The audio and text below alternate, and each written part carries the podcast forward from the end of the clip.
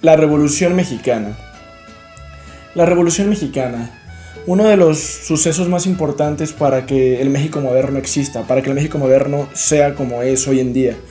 ¿Qué significa revolución? Revolución viene del latín, textualmente, revolutio, que significa una vuelta, que básicamente, pues creo que está muy claro, es un cambio, darle una vuelta a las cosas, a lo que está sucediendo. Y en este caso, si estamos hablando de una revolución mexicana, es darle una vuelta a la, a la parte que era México en ese momento, darle una vuelta a lo que era México. O sea, literal pusieron de cabeza a México. Eh, esto fue eh, a manos de, bueno, inició por como iniciativa del señor Francisco y Madero. Él quería que Díaz, Porfirio Díaz, ya no estuviera en el poder. Esto sucedió hace 100 años, más de 100 años, en 1910. Eh, entonces, fue una revolución tal cual, o sea, la gente se levantó en armas, o sea, se pusieron violentos, se, pusieron, se, puso duro. Eh, era un pueblo que estaba cansado de, lo que estaba sucediendo. Eh, la voz de Madero solamente sirvió para incentivar lo que ya estaba por explotar, ¿no? O sea, era, una, no sé, como una olla de presión que ya no podía más y ¡pum! explotó. Entonces, pues se levantan en armas eh, Zapata, Carranza, Villa, eh, entre otros grandes nombres. Obviamente cada uno en un momento distinto se, se van uniendo, se, van haciendo como uno solo, se, se van haciendo un ejército revolucionario.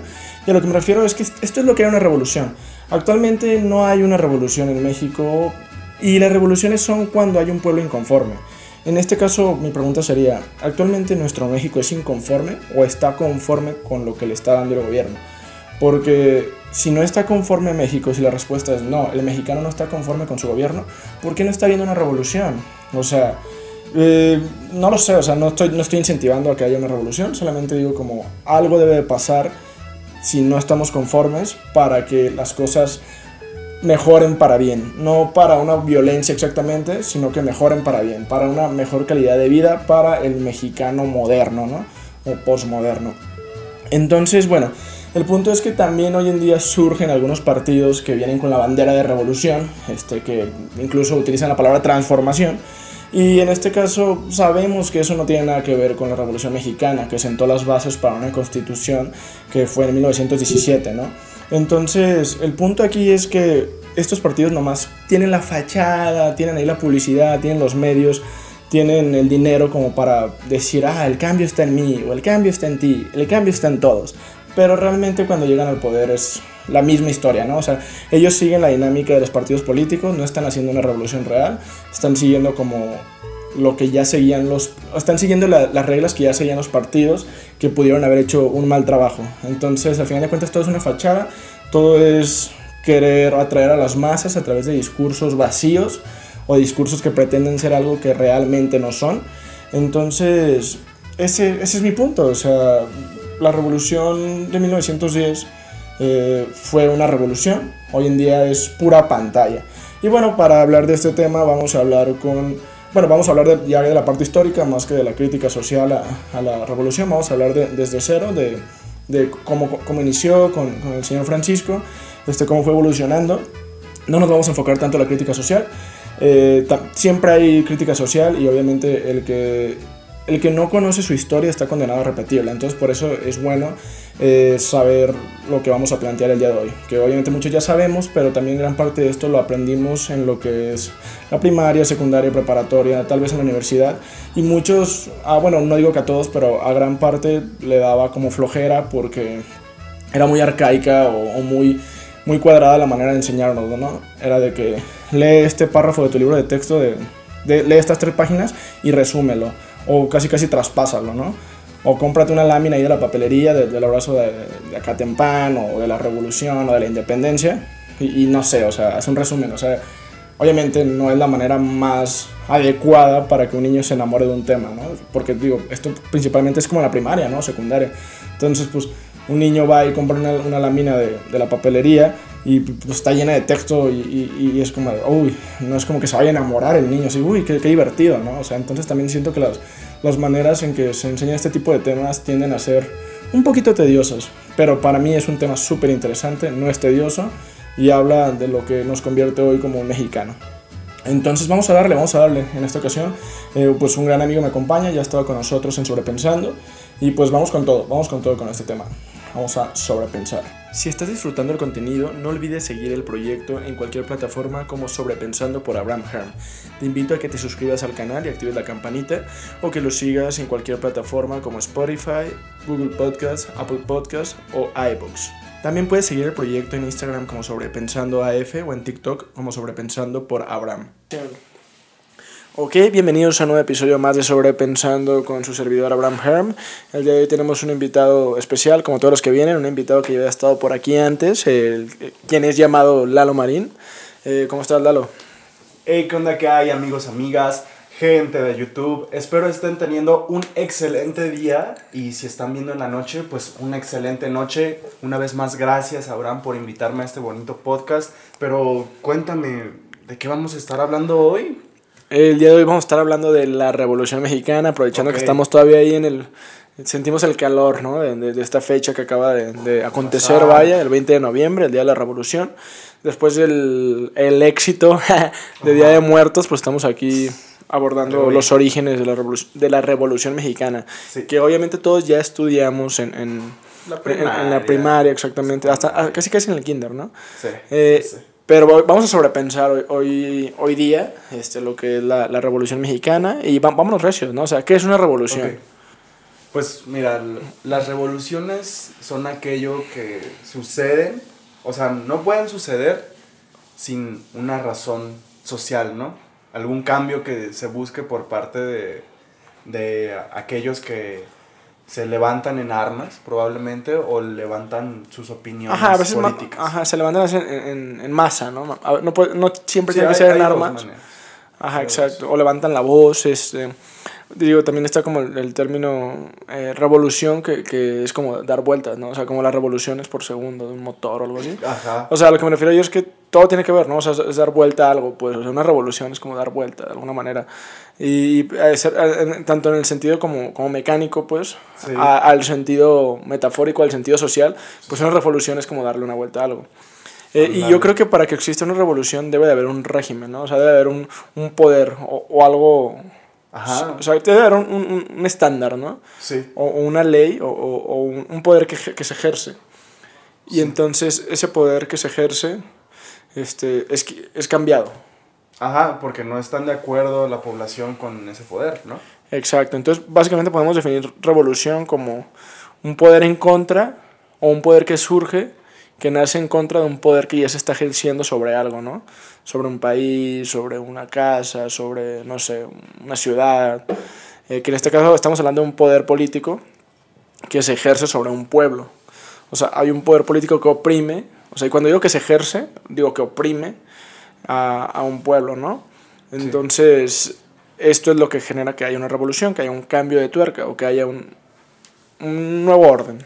Sí, y pues fue necesario a inicios del siglo XX, dentro de muchos países, no solamente de América Latina, sino también como en Rusia, en China, hubo revoluciones casi a la par que sucedía la revolución aquí en México, pero bueno, ya entrando de lleno en este tema de la revolución mexicana, ¿quiénes fueron los precursores? ¿Qué pasó un poco antes de que sea la fecha que todos conocemos del el 20 de noviembre. Eh, pues es el, el, el, escenario mexicano antes de la revolución, o sea, obviamente hay que conocer el, el contexto este, para poder saber por qué hubo una revolución, o sea, estábamos en un México precario, ¿sí o no? Sí, la sociedad mexicana... 1870 más o menos. Ajá, pues la mayoría era de clase baja, la clase media era inexistente y la clase alta pues eran solamente un porcentaje mínimo, 5%, 3%. Exacto.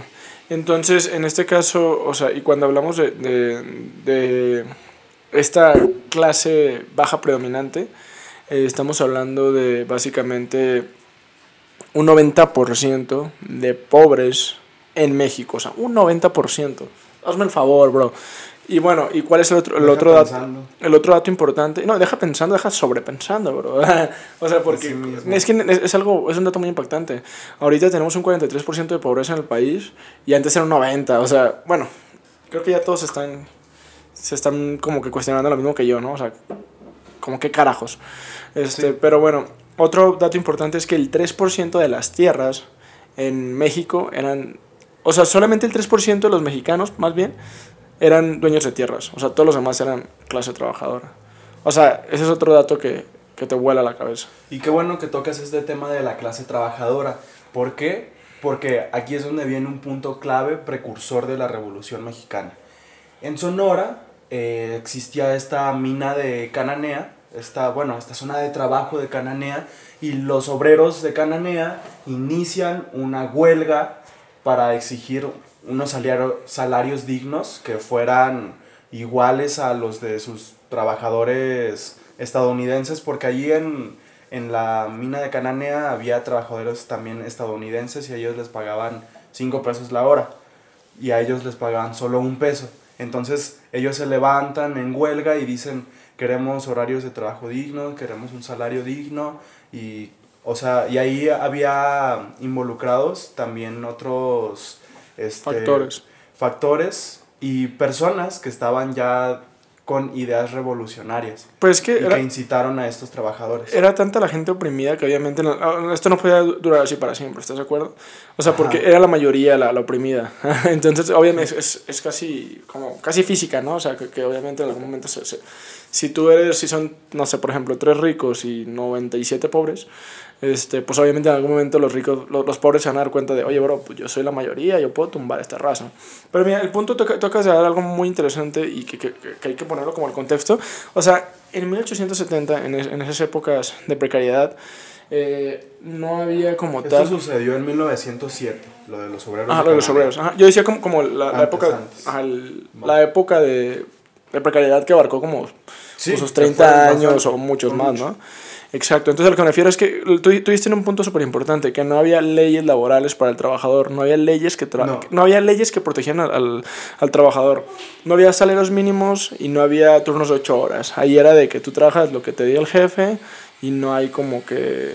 O sea, nada te protege, bro. En o sea, la constitución de 1857 no estaba nada de eso estipulado. No había, no había salarios mínimos, no había leyes de 8 horas, no te protegían. O sea, no, te, no tenías una protección como individuo de clase baja. Y como tú dijiste, no había clase media, entonces eran como ricos y pobres, y eran más pobres que ricos.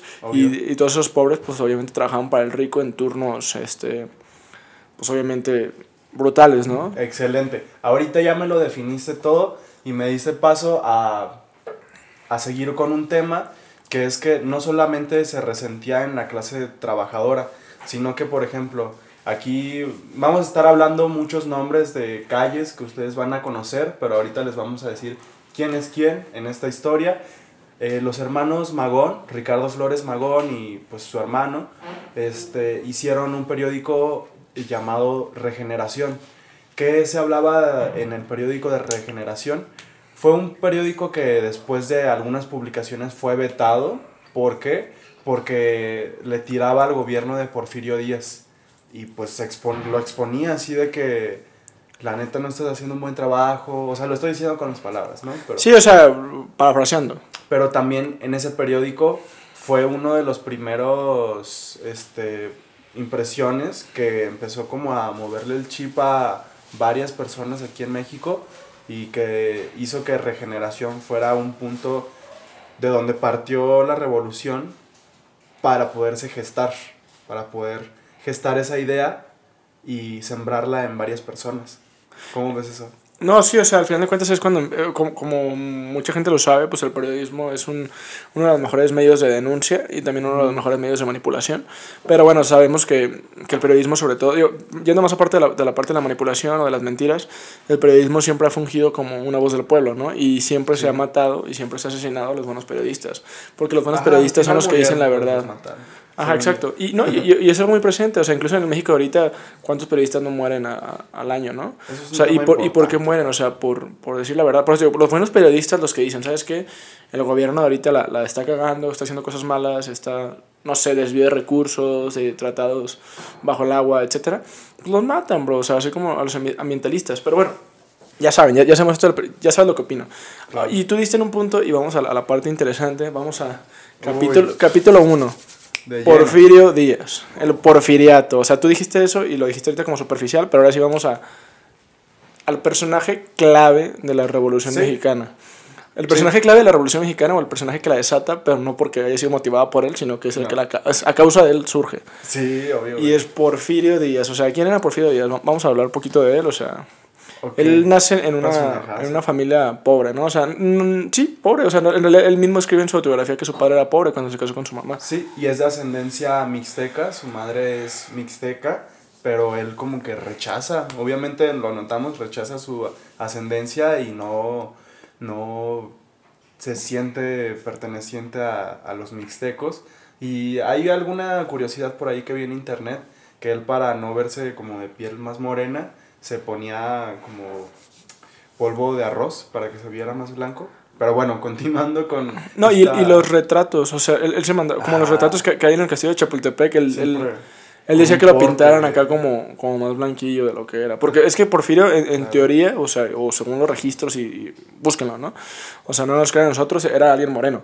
Pues moreno. Y, y, él en los retratos, o sea, en las pinturas, obviamente, él decía como que, que le echaran la mano ahí un poquito más más francés, o, sí, ¿sabes? O sea, como, como más, más blanco, vaya. a él siempre le gustaron todas estas cosas afrancesadas, siempre le llamó la atención los adelantos tecnológicos, como él habló con Tomás Alba Edison, bueno, le mandó un mensaje más bien, este, trajo al cine, trajo el ferrocarril a México, la iluminación en la calle, algunas cosas que se hablan bien de él, pero por allá hay otras cosas que... Pues, ah, ok. Eh, Porfirio Díaz, o sea, él, su etapa de poder se llamó el porfiriato, ¿no?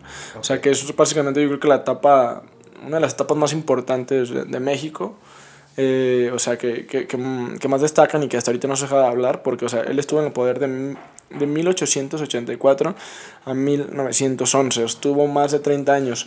Y él mismo decía incluso en, cada uno que se iba renovando su mandato, él llegaba a decir, no, sí, ya, ya, aquí se acaba, ya cae bro. o, sea, es, real, o sea, él decía como, no, no, ya, ya, ahí muere. Y ya luego seguía en el poder, o sea, él, se corrompió muchísimo a través del poder. Sí. Y pues obviamente su figura fue como algo incuestionable durante muchos años. Y él mismo, pues, se mantuvo más de 30 años en el poder y, y o sea, esto era una dictadura. O sea, si tú buscas a Porfirio Díaz en internet, este, Porfiriato se toma como una dictadura totalmente. Ajá, pues sí, por el, tiempo que duró. Exacto. Luego hubo una entrevista que le hizo un periodista estadounidense, eh, pues según era el final de su mandato, ya iba a cumplir él los 80 años. según yo, hace haber visto alguna información sobre esto, un periodista estadounidense le hace una entrevista y ya pues para que sepamos todos, paz y, paz y orden y crecimiento material era el lema del gobierno de Porfirio Díaz. Y en esta entrevista que le hace el periodista estadounidense, dice que él sabe, él ve que ya está listo el pueblo mexicano para una democracia, para elegir a... Aparte egocéntrico, ¿no? Ajá, ya está listo. Se deja ver, sí, se deja ver.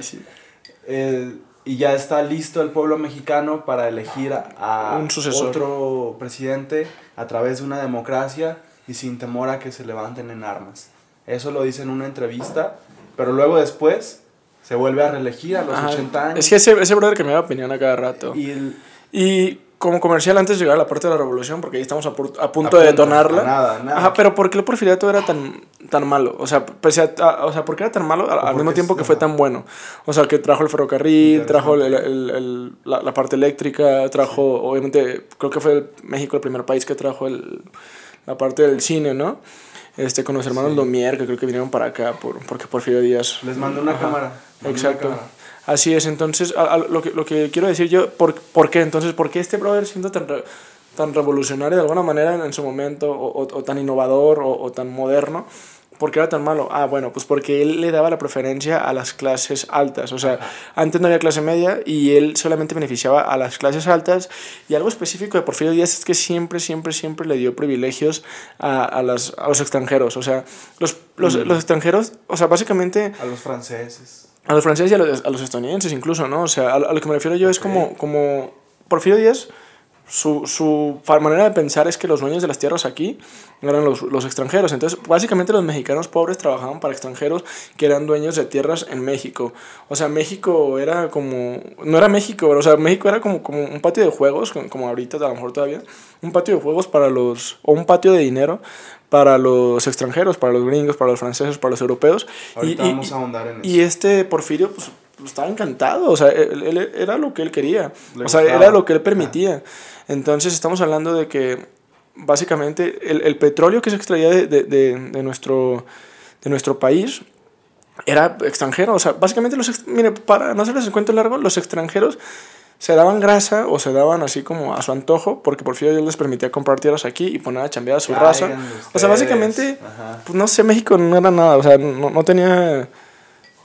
O sea, era, era pantalla po- po- por, la parte de- del ferrocarril, estuvo chido, o sea, obviamente fue, fue lo que, que cambió y revolucionó el, el ferrocarril en México, pero pues al final de cuentas era más para ver los intereses de, de los ricos. Ah, sí. Y el hecho de que pues no hubiese como una identidad mexicana y, y que obviamente el poder aquí fuera eh, de, de los extranjeros, pues tiene mucho que ver, ¿no? O sea, porque Porfirio era, era, era su tirada, vaya. Sí, y ahorita que dices eso me acordé de un comentario que alguna vez Felipe Calderón hizo en, en una conferencia acá importante. Saludos a Felipe Calderón. No, saludazo. Que pues una vez comentó de que acá en México había una mano de obra así súper potente, súper capaz y tal. Pero pues al final de cuentas mano de obra, ¿no? Para invitar a las empresas como Ford y empresas multinacionales a caerle acá. Siento que es algo que también hizo Porfirio Díaz para invitar a los franceses a, a ver México y fijarse que estaba en el mapa y todo, ¿sabes? Pero pues luego fue luego fue confrontado por un personaje pues también histórico que se llamó Francisco y Madero. Ajá, correcto, Madero. Ya, ya hablamos de Porfirio y estuvimos dándole, ya, ya, ya dimos a este personaje tan trascendental y tan importante, y probablemente el más importante. Este, bueno, viene, viene Madero, ¿no? O sea, Madero. O sea, ¿qué, qué pasa? Pasa eso que tú dices. Eh, el, el Porfirio, o sea, acá como que en un día cae buen pedo el vato, o sea, se levantó tranqui, se levantó como, como de buenas y dice, bueno, pues yo creo que ya es hora de que vayan buscando un sucesor para mí. Y, el, el- y México entero se, se enteró, ¿no? De esto. Sí. ¿Y pero qué pasa? O sea, el, por- el Porfirio, digo, el Madero, Francisco y Madero, le toma la palabra y dice, ok, arre, yo, yo jalo, o sea, entonces yo voy a ser el siguiente, este, o sea, yo estoy dispuesto a, a ser el siguiente presidente. Presidente. Pero ¿qué pasa con Porfirio? Dice, no, Se vuelve a oye, ¿qué, qué pasó, bro? Estábamos cotorreando tranqui. Y esta- estaba cotorreando, o sea, era como... O sea, eh, Porfirio era una persona como muy, muy voluble. Porque literal, eh, esto sí lo dijo, ¿no? O sea, dijo que ya es hora de, de- de que la, la reelección y todo. Perdón, de, de, una, de un nuevo presidente, pero luego dice, no, bro, oye, oye, ¿qué pasó? ¿Cómo crees? Todo chido, o sea, eh, era un chiste, o sea. A ver, y bueno, seguimos. Este, este es más o menos en 1900, ajá, yo lo voy a seguir un rato. En 1910 más o menos, ¿no? Y de hecho, eh, aquí el Madero se agarra, o sea, se agarra de, de esta, de esta frase que dijo Porfirio, de, de que ya era hora. Y aparte el Porfirio, como se me andaba rajando, pues obviamente este, el Madero saca su frase que es sufragio efectivo, no reelección. Que es la frase que, que trasciende, ¿no? Ok. Y qué bueno que saques ese punto de que es la frase que trasciende, porque pues sí, trascendió en boca de Francisco y Madero, pero en realidad quien sacó esa frase, ¿sabías que fue Porfirio Díaz? Pero ¿por qué? Porque fue en contra de Benito Juárez, porque como que Benito Juárez quería reelegirse otra vez y, y pues Porfirio dijo sufragio efectivo, no reelección. Se convirtió en aquello que juró destruir el, el Porfirio, ¿no? Y que destruyó, que destruyó, que destruyó. Qué bien, dijiste un comentario muy acertado ahorita. Y pues sí, Francisco y Madero la popularizó y pues él hizo muchas cosas. A ver, pero entonces Francisco y Madero, digo, para contextualizar, Ajá. o sea, Ah, ahí se- va, ahí va, ahí va. le agarra la palabra al Porfirio, ¿no? Como, como ya dijimos, el Porfirio Ok. se, trinca y dice, no, no, siempre no, carnal. O sea, dijo mamá que siempre no, dice Porfirio, que siempre no, yo, yo voy a seguir acá. Y entonces, ¿qué hace eh, don Porfirio? Encierra a Francisco y Madero en 1910, si no me equivoco. Este, igual las fechas, pues igual ahorita... Lo que, todo lo que estamos diciendo es como un orden cronológico. Puede que fallemos en las fechas porque no somos robots y no estamos como leyendo todo. Pero más o menos en 1910 el Porfirio este, le, le, dice, no, bro, la neta no. Y lo lleva a encerrar, lo lleva a encerrar al, al Madero, literal lo encierra. Eh, Madero está como tres meses encerrado, como dos, o sea, un ratito. Y o sea, escribe el plan de San Luis. y, ¿no? y ahí se, se, se pone a pensar, exacto. Se pone a pensar un chingo de cosas el, el Madero y sale, sale de la cárcel. Eh, no sé, pues el vato también era de familia acomodada, obviamente. Entonces sale por, por sus conectes o porque ya Porfirio le, le dio chance, lo que sea. Y se va a Estados Unidos. Y desde Estados Unidos, eh, Francisco y Madero crea, o, bueno, levanta el plan de San Luis desde el Gabacho. O sea, él está en Estados Unidos en ese momento. ¿Y qué, qué pasa aquí? O sea, ¿qué es el plan de San Luis? Es como un llamado de Francisco Madero a levantarse en armas en contra del porfiriato, porque los mexicanos estaban siendo oprimidos, estaban siendo, obviamente, o sea, estaban siendo pues violentados, estaban siendo explotados por, por, por, el porfiriato. Entonces él dice, vámonos, vámonos con todo, en 1920, perdón, en, en, el 20 de noviembre de 1910 le damos con todo, o sea, eso es lo que, lo que quería hacer Madero con el plan de San Luis, levantar a la raza. Sí. ¿Y, ¿Y qué proponía Madero de alguna manera? Este, pues, o bueno, parte de, de lo que Madero quería hacer, según esto, era el plan agrario, ¿no? La reforma agraria, que era como darle prioridades a los campesinos y a toda esta gente que estaba siendo explotada con turnos, sin, sin leyes laborales, sin etc. Y esto lo hace desde Estados Unidos. Y entonces, este, eh, pues el Porfirio intentó como... Mantenerse. Mantenerse. ¿Verdad? Y algo interesante es, o sea, me voy a adelantar un poquito con Porfirio, porque cuando ya él decide salirse del poder, dice, Madero desató al león, veamos si puede controlarlo. Esas fueron las últimas palabras de Porfirio Díaz antes de... De que se le fuera para abajo. Antes de que se fuera. El show, ¿no? Ajá. Entonces, o sea, lo, lo, que pasa ahí es, es que el, el, Porfirio intenta controlarlo, este, y pues ya se da cuenta que no puede. Y creo que por no, ahí no de, de, de, diciembre, o sea, ya después, o sea, obviamente le toman la palabra a los mexicanos a Madero, se levantan en armas, surge un surge un, un, Emiliano Zapata, surge un Francisco Villa, surge un Pascual Orozco, o sea, eh, jefes revolucionarios con sus, con sus, ejércitos de campesinos o con sus grupos de campesinos con armas, y pues se levantan, le toman la palabra, ¿no? O sea, al, llamado plan de San Luis, la raza hizo caso, ¿sabes qué? Pues íbamos contra esta raza porque nadie está ganando aquí, solo están ganando ellos, los ricos, los extranjeros, los pues los, los comodines, ¿no? O sea, la, la gente acomodada. Entonces, pues le toman la palabra ¿Y qué pasa? O sea, eh, se da cuenta, en, en, creo que a finales de 1910, eh, Porfirio Díaz, que, pues que ya estaba valiendo cabeza y que no iba a poder a, contener eso. Entonces, eso en 1911. 1911, exactamente. A finales de 1910, inicio de 1911, el Porfirio dice, pues bueno, pues ya, ya valió cabeza esto, y sí. firma el tratado, los tratados de Juárez con Francisco y Madero, que son tratados de paz, en el cual básicamente Porfirio dice, pues ya, pues ya, dale, o sea, yo, yo ya... Ya no valió. Puedo, ya me rendí. Y en ese mismo momento, o básicamente casi casi en breve, se va Porfirio del país, o sea, huye, o sea, básicamente lo corren, casi casi, sácate de aquí, ya no te queremos, sí. vamos a hacer nuestro orden nosotros, y se va a Francia. Lo cual es que incluso como, como metafórico, ¿no? O sea, como el mismo Porfirio siempre vio por los intereses de los franceses, de los gringos, de los extranjeros, y pues bueno, terminó en donde, ah, bueno, pues váyase, o sea. Se fue a donde Exacto, quiso. exacto. Y pues ¿no? eh, medio triste y medio bonito, medio poético y medio trágico, porque Porfirio, sí. pues era México, o sea, Porfirio era el, el general de México, el, el el chido, ¿no? Que si venías a México te, te tratabas con Porfirio. Sí. Y de repente ya estaba en Francia. Y es, digo, es como lo, lo trágico bonito, porque se fue a su casa, pero llegó a donde siempre quiso estar. Y lo más interesante de esta parte de Porfirio, como ya para terminar con Porfirio y luego irnos a los otros personajes, sí. este, es que el, el Porfirio se muere en 1915, o sea, la revolución empezó en 1910.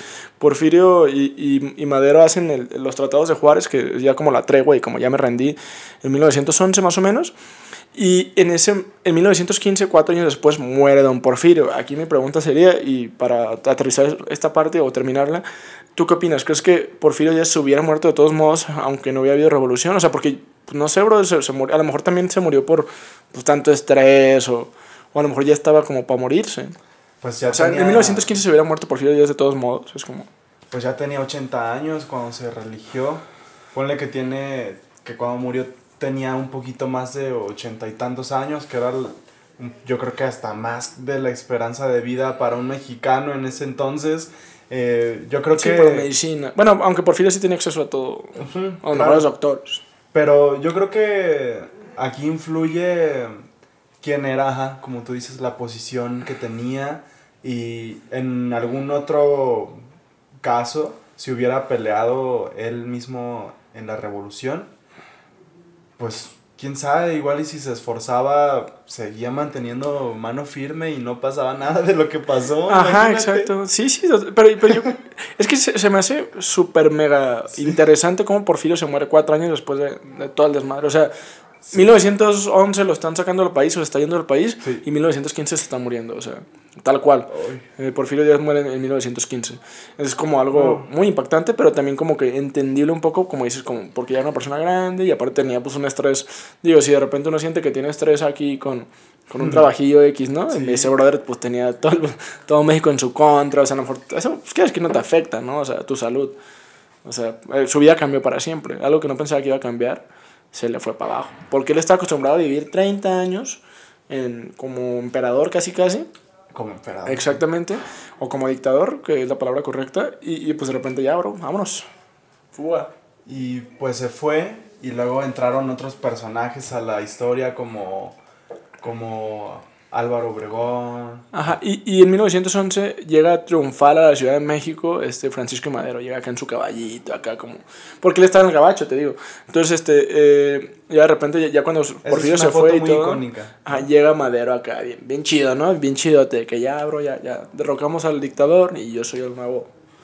Que digo, Francisco Madero era una persona estudiada, una persona inteligente, una persona con formar, eh, probablemente, o bueno seguramente de, de, familia acomodada, ¿no? No era como cualquier pana, ¿sabes? Ajá.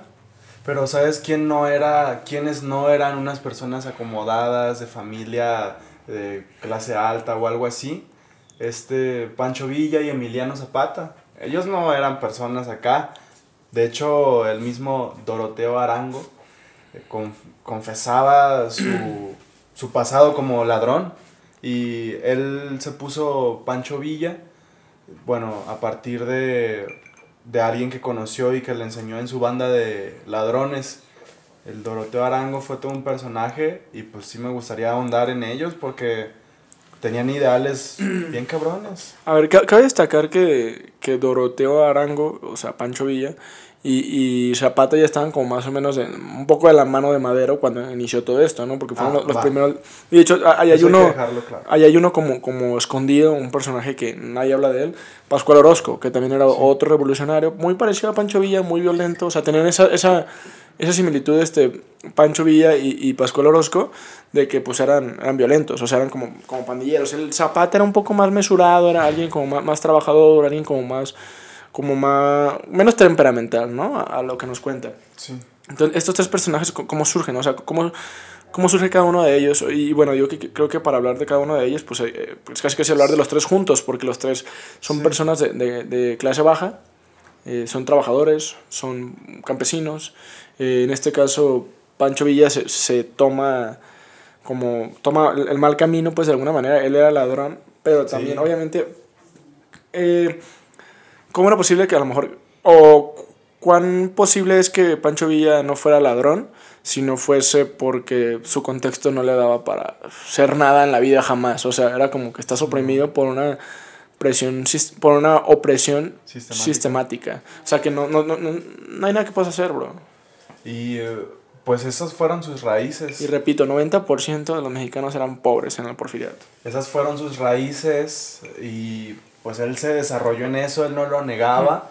Y luego, pues poco a poco fue viendo por el bien de la gente. Mira, un paréntesis pequeño que leí en un comentario también de YouTube y me dejó pensando, nada más lo voy a dejar sobre la mesa, es que, por ejemplo, Pancho Villa, Emiliano Zapata en esos tiempos, pues si bien era, este, también tenían su perfil de bandidos, obvio, sus cosas malas, pero también era como que ellos en verdad veían por el bien del pueblo, porque por ejemplo, el Emiliano Zapata, de lo que más conocemos, y si te acuerdas de algo de la primaria, es que Emiliano Zapata decía que la tierra es de quien la trabaja.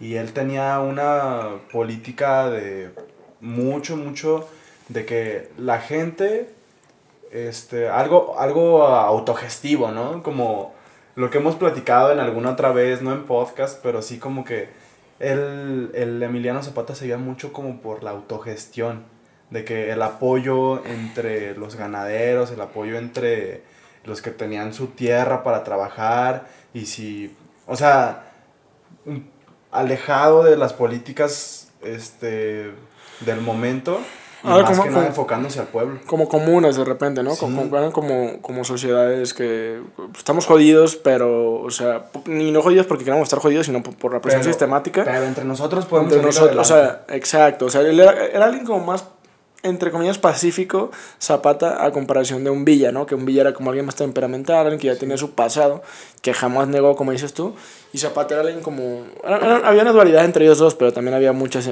semejanzas. Sí.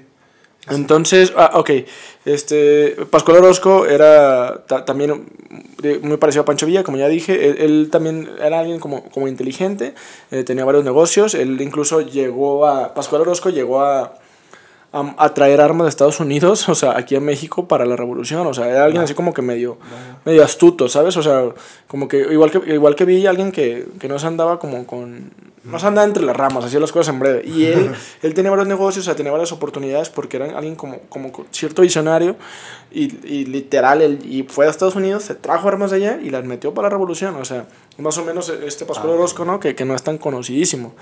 Este, que si no me equivoco, pues es, es, es uno de los, pues de, de los que representaron los movimientos ¿no? revolucionarios.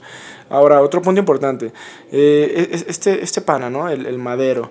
José Madero eh, llega al, al poder en, en, 1911 y termina en 1903. O sea, él llega ya, o sea, se supone que eh, aquí, aquí, el problema con Francisco y Madero, perdón, o sea, Francisco, Francisco y Madero, eh, eh, Francisco Madero, digo, ya, ya me, me, autocorregí. ¿Qué problema, qué problema había? Eh, es que llega, ¿no? Y, y, él, era, él era el héroe, era la persona adecuada, era, era básicamente eh, quien, quien iba a hacer las cosas, ¿no? O sea, era, era, era en quien tenía su fe tanto Pancho como Zapata, como Emiliano.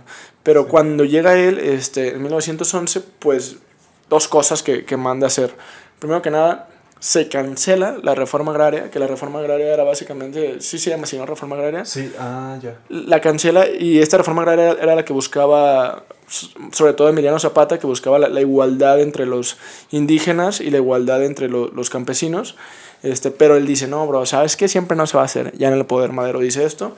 Por y eso... no solo esto, manda disolver el ejército revolucionario. O sea, ah. es algo que, que Madero quiere que se haga como presidente. O sea, él siendo primero el que alzó la voz en un, en un plan de San Luis, si no me equivoco. Sí. Ajá, o sea, él alza la voz, eh, Francisco y Madero, en el plan de San Luis. Y ya y es el que incita a los mexicanos a hacer todo este todo este desmadre, vaya, o toda sí. esta revolución, y ya estando allá dice, no, bro, no se va a armar, a armar la reforma agraria, y hay que quitar el, el, ejército revolucionario de una vez. ¿Qué pasa? Zapata y Villa les dicen, no, bro. ¿Y a dónde llegamos? Llegamos a la escena trágica, que nos puedes explicar un poquito de... Sí, antes de entrar en la escena trágica, que es la... Bueno, los historiadores la catalogan como la parte más importante de, de la Revolución Mexicana, Vamos, pero antes de entrar brutal, en eso... ¿no? De repente. Ajá, este, pues existe un dicho que comentó este Emiliano Zapata, donde decía que la silla presidencial tenía una maldición. Porque si alguien llegaba allí y se sentaba, se iba a corromper por el poder. Cosa que hasta la fecha vemos, ¿no? Persona que se sienta en la silla presidencial queda corrompida por el poder. Y tenía razón en eso Emiliano Zapata y hasta la quería quemar la silla presidencial. Y pues, no sé, yo creo que tenía razón en eso. Pero bueno, ahondando en la... Ajá, como el Juego de Tronos, ¿no? Como quien vio Juego de Tronos. Pues, o sea, ahí sí. está como como es eso, ¿no? O sea, como, es que sí. esa es una alusión a cómo el, el, o sea, esa frase de, de, de Zapata o, de Villa, este, es como, habla de, de, cómo corrompe, ¿no? Este, el, el poder. poder. al humano. Eh, y, y sí. así, así siempre pasa, siempre ha pasado. Y en la serie de Juego de Tronos o incluso en las series de Narcos, pues siempre se ve eso, ¿no? O sea, en las series de política, o sea, sí. y es que acá, acá. acá, había muchísima traición. En la revolución hubo muchísima traición y vemos un madero que, que decepciona tan, sobre todo a Zapata, ¿no? Zapata se lo tomó muy, muy personal, como de... O sea, Zapata que era alguien que buscaba, como ya dije, la equidad entre indígenas y campesinos hacia la, los, sí, las otras clases. mucho por el pueblo. Y llega este brother y dice, la reforma agraria no se arma. Entonces, A lo que me refiero, digo, yo, yo ya le cambié el nombre a Madero y a José Madero como el cantante. saludos, saludos al, a, José. Madero, el, el, el, compositor, ¿no? Pero no, no, no, o sea, Francisco y Madero, este, a, lo que me refiero, decepciona, decepciona a, a, a, Zapata y decepciona a Villa. Y pues estos brothers pues no se iban a quedar con las manos cruzadas y llegamos a la escena trágica. Ahora sí. ¿Qué es la escena trágica? Ahora sí. Fue un tiempo de los más violentos. Diez días. Aquí en México fue un tiempo de los más violentos donde pues murieron muchos mexicanos en batalla. Y algo, estuve escuchando también a Paco Ignacio Taibo II, les recomiendo sus libros de Paco Ignacio Taibo II, y dijo que ese fue como el último periodo de guerra real que existió en México. O sea, para que dimensionen algo sobre la escena trágica, el historiador importante de aquí mexicano, Paco Ignacio Taibo II, dijo que la escena trágica fue el último periodo de guerra así real, real, que hubo en México por los muertos, por las armas, por los ejércitos que se enfrentaban, por los ideales. O sea, fue un cúmulo de cosas, ¿no? Sí, claro, fue, fue un, un plot twist, ¿no? O sea, de alguna manera. Y, y, la escena trágica es descrita, o sea, a nivel histórico como 10 días de, de, de, balazos, de, de, muerte, de sangre en la Ciudad de México, que es donde estaba el presidente este Madero. ¿Y, y, y por, qué, por, qué, por qué surge la escena trágica? Y es en 1913, porque Madero llega al poder en 1911, cuando dijimos que llegó triunfal a la Ciudad de México, y se va en sangre en 1913, su, su periodo de de, de poder, ¿no? O sea, de estar en el poder. Y llega, es que ese es el punto, o sea, llega Villa y llega Zapata y llegan los revolucionarios así como, como las clases este, bajas, por así decirlo, pero que tienen como, como sus ejércitos y le hacen un cagadero, o sea, pum, bro, o sea, la gente con nosotros no te vas a andar de, de sí o de si no, o de que ah, siempre no, ¿sabes? O sea, por este, por este incumplimiento de, de Madero hacia las hacia las promesas, pues bueno, los sacan, los sacan en breve. Y uno de los que estuvo apoyando a estos revolucionarios fue Victoriano Huerta. ¿Sabes? O sea, Victoriano Huerta fue uno de los que estuvo apoyando tanto a Zapata como a Villa, que estuvo en esta escena trágica, que fueron 10 días. En esos 10 días, pues hubo todo, hubo cosas muy lamentables, guerra, y, y, pues termina Madero fuera del poder para que dé pie a que surja un Victoriano Huerta. Después de eso ya vinieron cosas bien tejiversadas, cosas bien de película. O sea, lo que vino después de la escena trágica es, es una parte importante de la historia de la revolución. Y ahorita que dije de película me acordé que este Pancho Villa apareció en unas películas de... En una película de Hollywood, de hecho, era muy este, buscado por las por los productores de Hollywood porque como que tenía un perfil muy pues revolucionario, vaya, y era muy atractivo para, para estos productores en Estados Unidos y hasta tiene su propia película, Pancho Villa, donde la hace de Pancho Villa y, y muy popular, eh, fue el actor mejor pagado en, ese, en esos años. O sea, no, Pancho Villa es un personaje, o sea, que es como que, o sea, era bandido, era sicario, era era revolucionario, era líder, era actor, pero interpretándose a sí mismo, ¿no? Ay, wow. Sí, sí, deja pensando. Ahorita te voy a decir un comentario de por qué también el Francisco y Madero no solamente eh, decepcionó a Emiliano Zapata, por ejemplo, sino que decepcionó también a las mujeres de ese tiempo que estaban buscando el derecho del voto. Mira, aquí voy a hacer una lectura para no errarle. Voy a leer un fragmentito de esto. En 1910 encontramos tímidas demandas para obtener el voto femenino. Francisco y Madero, quien encabezó el movimiento antireeleccionista en contra de Porfirio Díaz en la presidencia, potenció las expectativas de algunas mujeres quienes, para apoyarlo en su llegada a la presidencia, demandaron el sufragio la primera sociedad política feminista en México, formada a fines de 1910 con el objetivo de trabajar por la exaltación del señor Francisco y Madero a la presidencia y por los derechos de la mujer. Eh, se denominaron hijas de Cuauhtémoc y exigieron intervenir en las elecciones por su pero pues su petición no fue escuchada hasta 1953 que fue cuando se instaló instauró el voto de la El mujer voto aquí en femenino, México. ¿no? Y pues te digo, también ellas no tuvieron la oportunidad de, de votar y tal. y Pero desde aquel entonces estaba, se estaba queriendo hacer escuchar su voz, pero era ignorada. Era ignorada, luego se hizo otro congreso feminista en Yucatán en 1913, 1916 más bien, y pues promovían este el voto de las mujeres y, y pues la presencia. como No, tal. sí, o sea, al final de cuentas, esto es algo chido, pero también muy, muy, muy, muy triste. O sea, también es algo muy trágico, porque es como, como el hecho de que desde aquella época, desde 1910 aproximadamente, las mujeres queriendo imponer su voz a través de, de esta organización que se llamaba Las Hijas de, de, de Cuauhtémoc. ¿Y qué pasa? Se le da como caso, se le hace caso omiso y se van a la guerra, ¿no? O sea, es como, ah, sí, está bien, no son cosas como de nosotros. No, O sea, es algo, es algo verdaderamente que, que refleja mucho la realidad de nuestro país. O sea, porque la, la- quieras que no, pues no hace muchísimo tiempo de eso. O sea, y de hecho, ya hace mucho menos tiempo de que la mujer Del está voto. votando, bro. O sea, 53. 1953. O sea, es algo que, que me parece, me parece muy difícil de creer, me parece...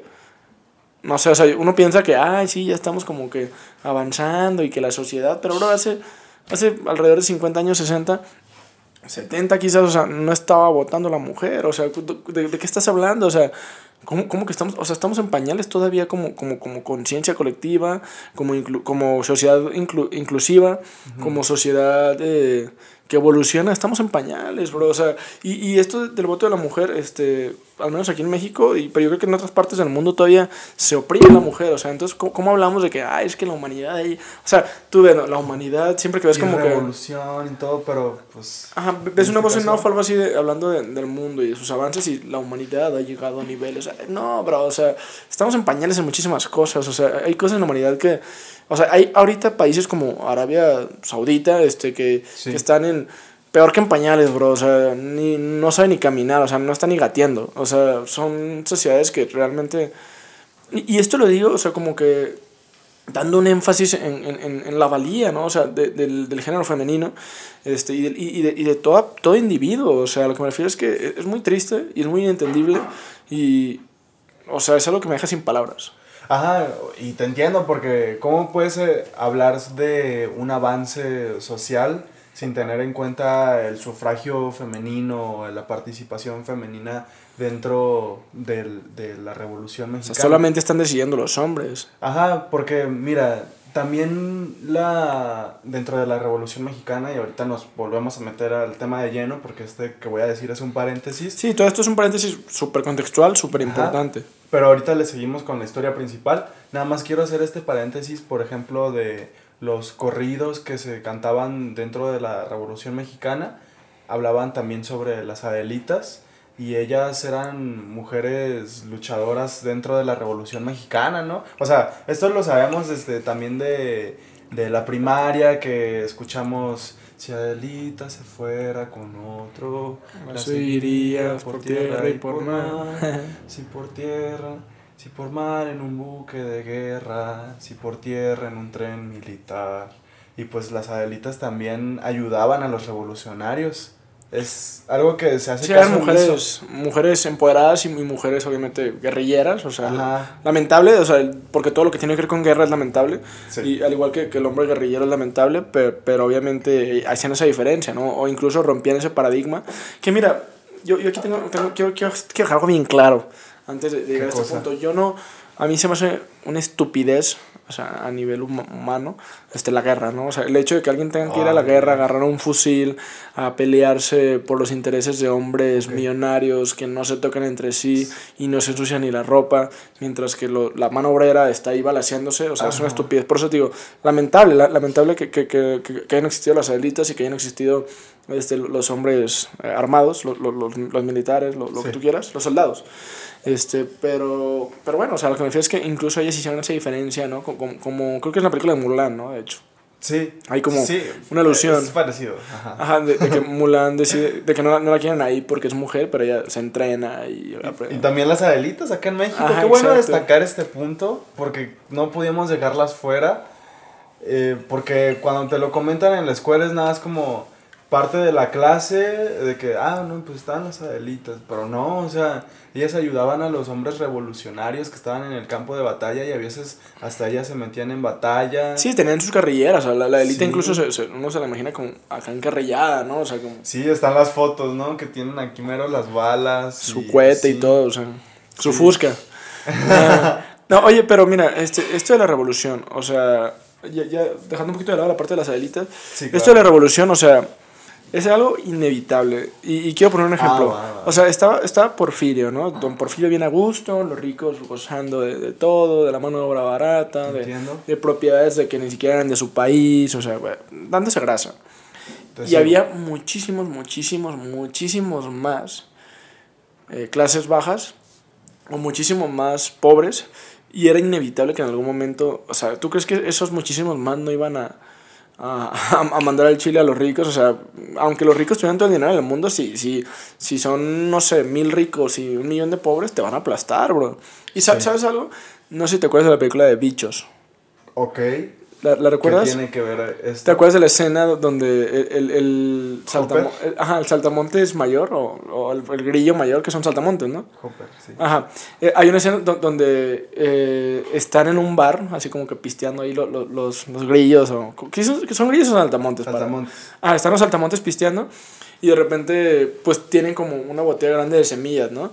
Y le ah, dice, oye, pero que se está preocupando porque está viendo como una especie de revuelta entre las hormigas. Entonces le dice el, el saltamonte chido, ¿no? El líder. Le dice, no, que tenemos que estar truchas porque si no estos se nos van a venir, a, se nos van a venir abajo. Y uno acá que está así como medio pedo, le dice, no manches, pero pues no la super... Ajá, o sea, okay. o sea so, nosotros somos mejores que van a hacer esas hormigas contra nosotros. Y se enoja el líder y le dice, no manches, o sea, eso es lo que tú piensas. Y el chiste es que le avienta como que una, una semilla y le avienta otra y le avienta otra y no le hace nada y luego le avienta todas las semillas encima, ¿no? A, ah, al, sí, cierto.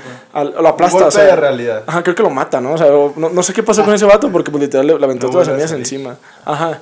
Y le avienta todas las semillas encima y él dice, esto es lo que va a pasar si dejamos que las hormigas se rebelen, o sea, ellas son muchas más, mm. pero no saben que tienen como que el poder sí, de claro. vencer, o sea, todas juntas nos pueden oprimir a, a nosotros los, los saltamontes, pero ellas no lo saben. Y si dejamos que una se revele, todas se van a revelar y se nos van a ir encima y no va a haber manera de vencerlas.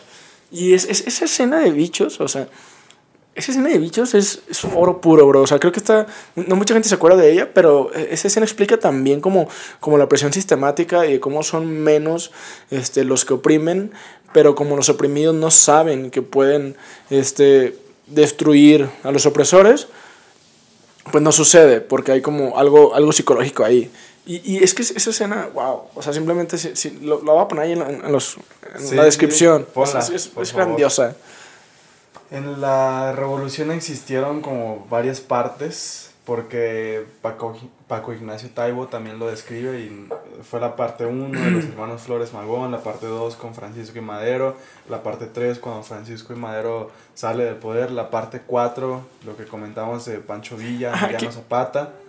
Que esta eh, escena trágica, al final de cuentas, o sea, tiene su nombre ahí poético, Ajá. pero es un golpe de Estado. Y a través de ese golpe de Estado tiran a, a Madero del poder, por así decirlo, posteriormente lo apresan y lo matan, justo, con su, junto con su vicepresidente, que creo que se llama José María, no recuerdo el apellido, este, y, y sube al poder Victoriano Huerta. Que Victoriano Huerta se supone que también era compa de Madero, pero ya cuando se vino la, el golpe de Estado, él, él, subió al poder. Sí, dices, no, no me acuerdo del nombre, pero es el nombre de alguna calle que está por ahí más allá de la calzada, amigos. Este, si ahí pasan un día, van a decir, ah, este es el nombre que se quería Ahorita este lo checamos en este momento. Sí, sí. Y este, yo creo que también lo que trajo la revolución después, los años posteriores exactamente a la revolución, es una época bastante interesante de estudiar, porque ahí surgieron este, entidades... José María Pino Suárez. Pino Suárez, ah, ándale, mira, es la calle acá del centro, Pino Suárez, ¿no? O sea, tras el, tras el golpe de Estado, eh, apresan a Madero y apresan a, a, a, José María Pino Suárez. Ah, y los matan. Y los matan. Y ahí se, se, acabó el, se acabó lo que se vendía, ¿no? Con, con, se acabó el corrido, ¿no? Como, como dicen, para José Madero y sube Victoriano Huerta. Y ahora sí, ya, ya aclaramos eso.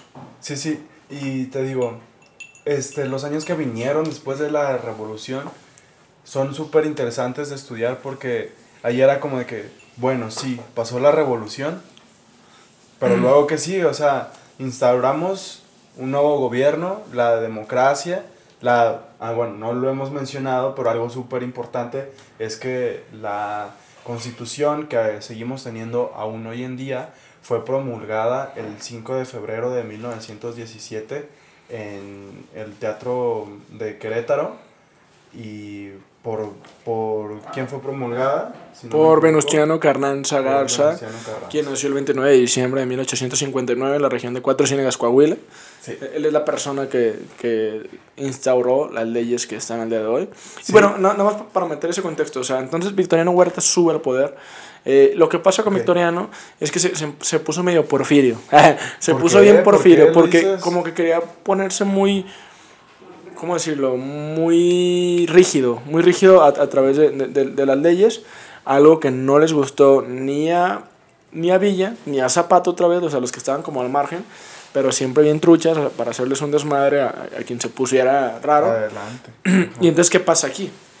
¿Qué pasa aquí? Entonces como que vieron como, como que se quería poner medio rudimentario Victoriano Huerta y no les gustó, pues ¿qué pasa, no? O sea, llega otro personaje que, que ya mencionamos, que es un personaje clave, importante y quien finaliza la revolución casi casi, que es Venustiano Carranza. Venustiano Carranza en ese momento era gobernador de Coahuila.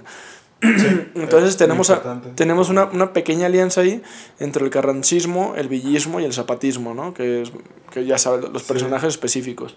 Este, y entre ellos se encargan de, de, sacar del poder básicamente a lo que es a, a, a, Victoriano Huerta. Y de hecho Victoriano Huerta termina huyendo del país también.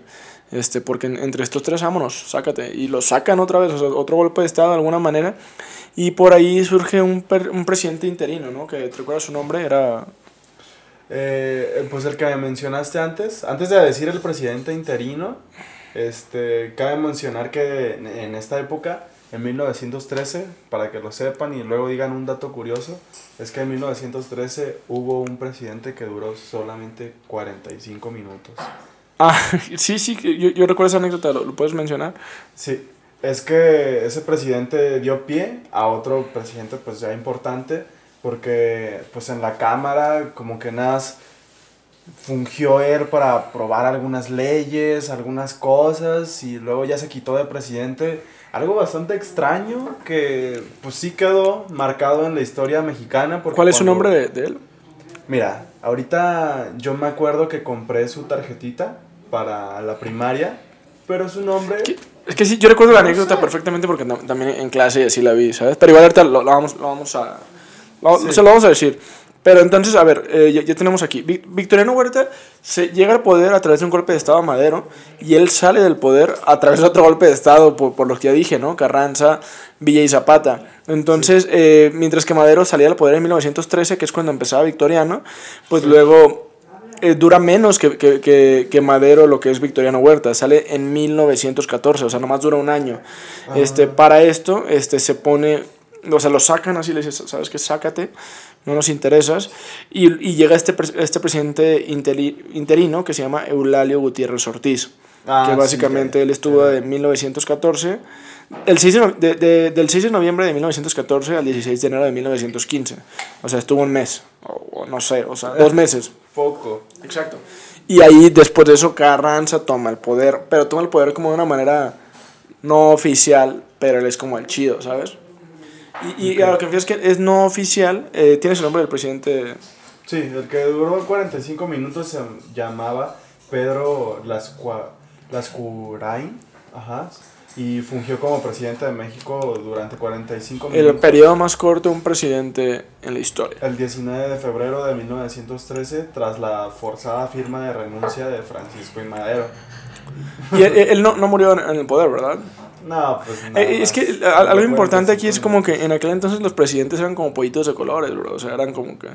Ah, okay. los mataban. Él no, pues, pero todos los demás se, morí, se murieron. Podían seguir. O sea, el por, Porfirio, bueno, no se murió, lo exiliaron. Este Madero lo mataron. Victoriano, pues también lo, lo, lo sacaron de, de, del país. O sea, había golpe de Estado tras golpe de Estado. Y pues esto era como. como bueno, hasta Victoriano Huerta. Este también sale por un golpe de Estado, entra eh, el que mencionamos, el señor Gutiérrez, y luego ya termina. Eh, Carranza agarra como un poder virtual, por así decirlo, porque es el chido, y es el gobernador de Coahuila, y está aparte como de la mano de, de Villa y de Zapata. Este, y, y pues bueno, el, el punto aquí es que eh, se ponen de acuerdo todos los revolucionarios con, con, con, el gobernador de Coahuila, que es Carranza, y dicen, pues vamos haciendo, vamos haciendo algo bien, vamos a organizar como unas reuniones revolucionarias para definir quién va a ser el próximo este, presidente, vaya, ¿no? Sí, sí, sí, sí. Y, pero pues a, a todo esto, pues en qué acaban esas reuniones o, o yo quiero ir llegando ya también como a una conclusión de... De esta parte, o sea, sí, o sea, el Carranza dice, sí, Simón, hay que hacerlas, y llega un punto en el, en el cual hacen estas reuniones revolucionarias, creo que las hacen en Aguascalientes y en Querétaro, Sí. este, y pues eligen a, a un presidente, que, que creo que eh, el presidente que, que, que también eligen es el, el señor Eulalio, ¿no? El, Eulalio Gutiérrez, este... Y le dicen, no, pues este va a ser... Le piden a Carranza que entregue el poder, o sea, que, que ya como que ya se acabó el, el ya, ya, elegimos el pueblo revolucionario, lo que viene siendo este básicamente el, el, el, nuevo presidente, ya Carranza, por favor, pues danos, danos el poder y hay que poner al otro.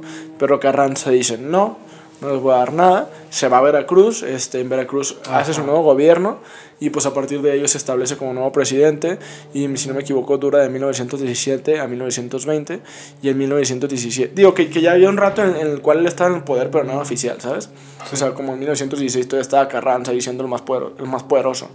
Este, que Carranza también era una persona estudiada, o sea, ¿sabes? O sea, era alguien como ya como, como con contactos políticos, pues ya era gobernador de Coahuila, entonces ya, ya tenía como una imagen y, y, el punto aquí uh. es que en 1917 eh, Carranza de alguna manera también como que traiciona, o sea, o, o bueno, o como que sí manda, manda el Chile a, a Villa y a Zapata, pero Carranza hace algo bueno, algo que, Mada, algo que Madero no supo hacer.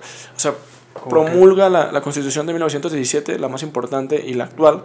Sí.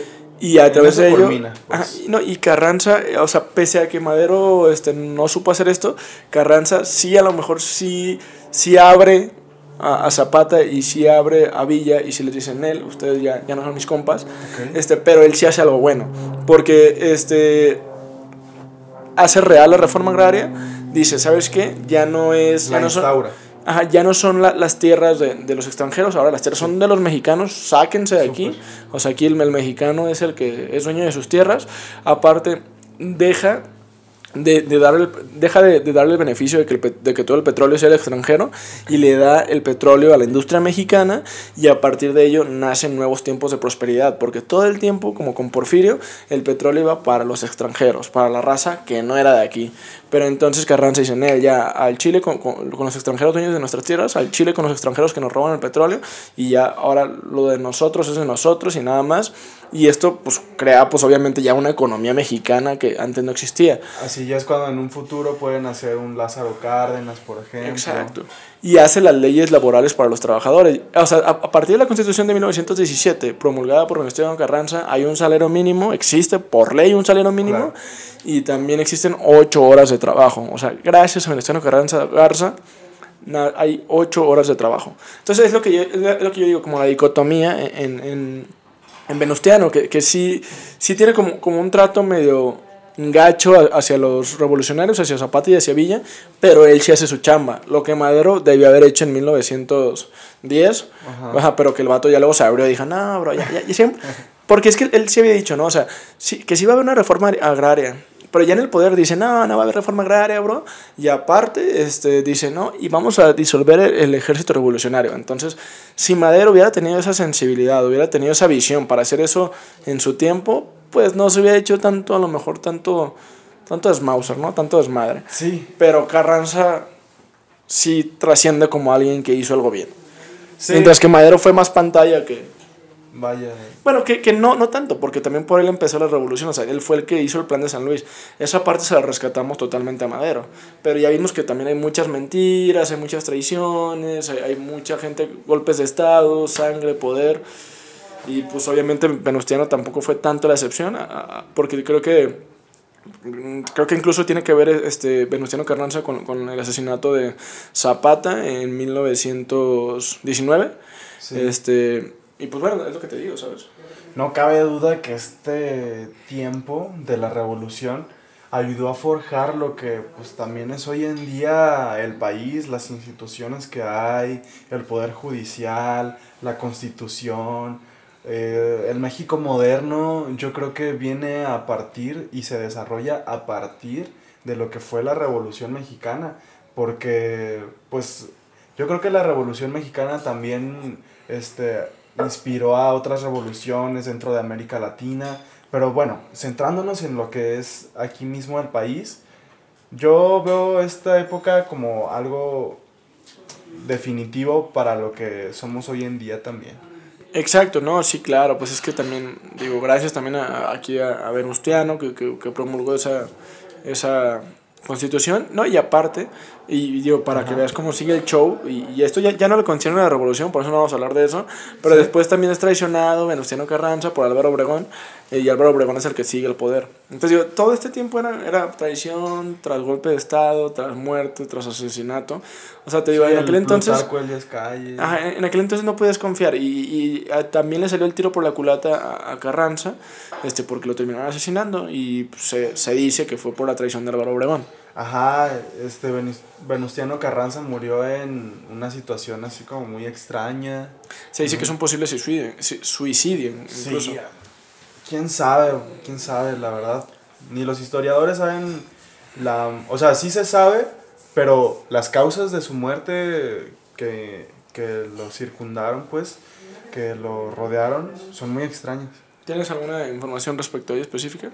Yo sé, sé que fue, fue algo raro Sí, fue algo raro, lo mataron, pero... y, lo- y sé que está ligadísimo a Álvaro Obregón, o sea que él sí fue como ahí el, el que movió sus cartas. Pues sí, en pocas palabras fue eso. Y algo importante también, matan. algo importante de todo lo que hizo Carranza con, con, con la constitución es que también a partir de todo este nuevo orden establecido a través de la nueva constitución, que le da más derechos a los mexicanos, que le da leyes laborales, que le da tierras, que les da prosperidad, que les da su propio petróleo, que bueno, que siempre fue nuestro, pero nos estaban robando, este, pues también nace el primer partido político, que es el Partido Nacional Revolucionario, que se llamaba en aquel entonces PNR, que ahora se llama PRI, ¿no? Si no me equivoco. Sí. Entonces, digo, a- a- aquí algo muy interesante que quiero destacar es cómo, cómo hay tanta violencia y cómo traición, y, como tantas mentiras y como ta- tanta traición entre los políticos.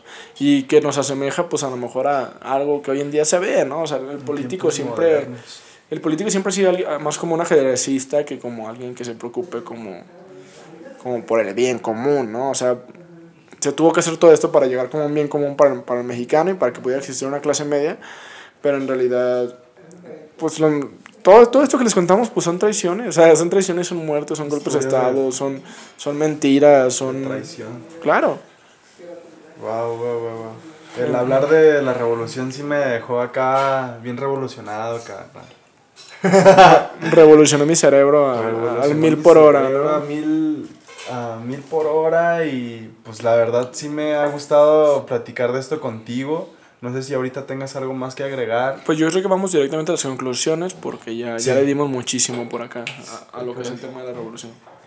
Sí, el, el hielo se, el hielo se, se derritió, ¿no? Sí, este, mis conclusiones son que, como ya lo venía comentando ahorita, la Revolución Mexicana fue un parteaguas dentro, no, no hace falta mencionarlo más, ¿no? Fue un parteaguas dentro de la historia moderna de lo que es hoy en día el país mexicano. Eh, y sí se me hace que, pues, tanta traición, tanta historia así, más allá de telenovela, como, pues, una, un libro abierto, eso fue la revolución y fue una época que hizo abrir los ojos al pueblo mexicano. ¿Para qué? Para poder reconocer sus derechos, en pocas palabras. Exacto, o sea, fue un mal necesario, ¿no? De alguna manera. Sí, Eh, de mm, acuerdo con eso. Eh, totalmente de acuerdo con lo que dices, de hecho, o sea, es algo que, que nos hizo abrir los ojos, es algo que, que hizo que, que el México dejara de ser tan pobre y que naciera una clase media y que disminuyeran Sí. los índices de pobreza a través de, de tirar el porfiriato.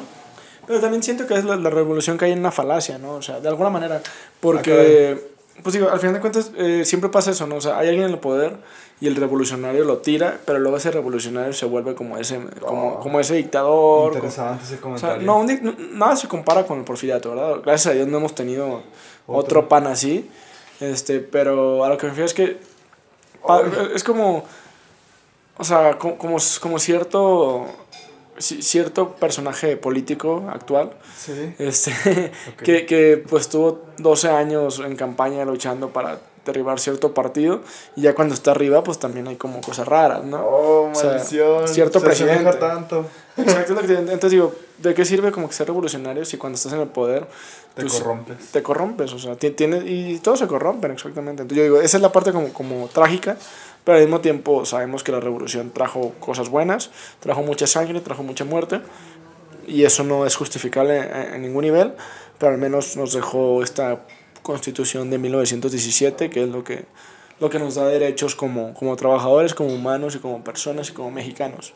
Ok, y antes de acabar, terminemos con la pregunta del día y terminemos con la recomendación del día. Y la pregunta del día que hoy les pregunto a ustedes, este, personas que ven sobrepensado en aleatorio, es, ¿ustedes creen que se corromperían por el poder? O sea, así real, quiero que me lo escriban en los comentarios. No, pues yo sí haría lo que quisiera, pero también es algo que no sabemos, ¿no? ¿Tú qué piensas? ¿Tú qué harías? No sé. Eh, te lo dejo de tarea a ti también. Y alguna recomendación que tengamos en este podcast, yo les recomiendo a la banda Tapatía de los años 70 que se llama La Revolución de Emiliano Zapata, que no toca muchos temas. sobre- es una, un libro, película? Una banda de rock Ah, psicodélico de aquí de Guadalajara de los años 70 este La Revo se le llama así de cariño y pues tuvieron mucho éxito durante los años 70 también en Holanda, en México con su éxito Nasty Sex que pues es un rock and roll muy clásico y que se los recomiendo. La Revo a huevo. Excelente, una recomendación grandísima, no, no la he escuchado, pero lo voy a hacer. Yo me, me llevo esa tarea también y yo les recomiendo pues básicamente que, que lean las biografías pues, de Sí, Venustiano claro que Carranza, de. Porfirio Díaz, de Madero, o sea, como que... De varios libros, Ajá, no como solo pa- de uno. Ajá, para que... Sí, exacto, digo, porque no, hay tantas biografías, o sea, si hablamos de, por ejemplo, de un Pancho Villa, pues cuántas editoriales no han sacado... O sea, ven algunas que les guste y que sea confiable y pues lean y, y entiendan, ¿no? Los contextos de, de aquellas épocas y, y la, lo- las mentes, ¿no? De estos personajes que, que llegaron a esta revolución. Claro. Yo tengo por ahí un libro de Venustiano Carranza y está interesante, o sea, es, es- todo es sobre él y pues te das cuenta de muchas cosas. Entonces yo digo, pues chequen su historia. Allá leer Y lean libros de la revolución, ¿no? o sea, de- de- Sí, o sea, un libro así. para que ya- conozcan su historia. Jamás se va a comparar lo que nosotros estamos diciendo como a un libro que puedan leer como No cronológicamente, ¿no? No se queden con lo que nosotros les dijimos aquí, banda. Pónganse a investigar un poquito más. Créanme que pues, nos lo van a agradecer porque si es algo que te deja impactado, no solamente es de que, a ver, historia. No, también es algo que, pues no manches, una época histórica que te puede enseñar muchísimo y que puedes comparar con la actualidad. Y lo más importante, quien no conoce su historia está condenado a repetirla. A Entonces, repetirla. por ello vale la pena tocar todos estos temas. Eh, va. Muchas gracias por estar aquí, Lalo. Este, al final de cuentas, agradezco también a todo el podcast que escucha, porque si llegaron a este punto fue porque les gustó. Espero se les haya hecho ameno. Y pues nada, este, suscríbanse, denle like, comenten, sigan Estación Aleatoria, por favor, ahí en, en su canal, Estación Gracias. Aleatoria, tanto en Instagram como en YouTube.